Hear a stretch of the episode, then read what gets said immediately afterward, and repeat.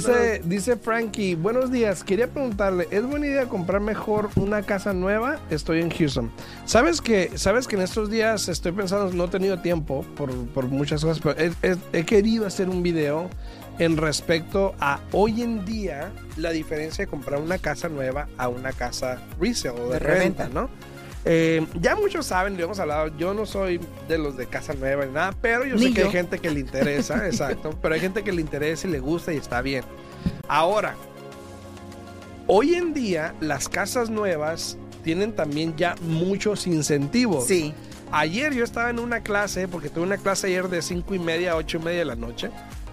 Y luego estaba diciendo, el, el- el instructor estaba burlándose, pues dice, uy, ahora de repente los de las casas nuevas ya nos quieren, ya nos buscan.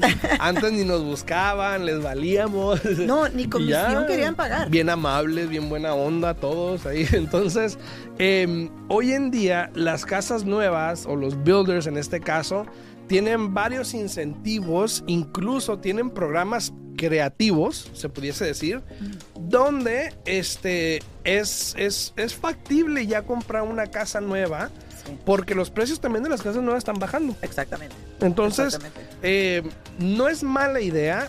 Yo creo que tienes que ahora sí que poner una, poner una balanza y ver dónde encuentras lo que, lo que tú quieres o dónde te conviene más. Porque Claro. hoy en día yo creo que están así más o menos. Sí.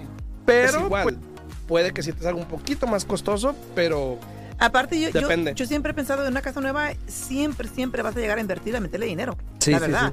Porque hay que recordar que esas casas nuevas te las dan ahora sí que con pura tierra. El terreno tiene, bueno, las que tienen terreno porque hay unas que sales y no hay nada. Eh, pero las que tienen eh, su yarda es pura tierra.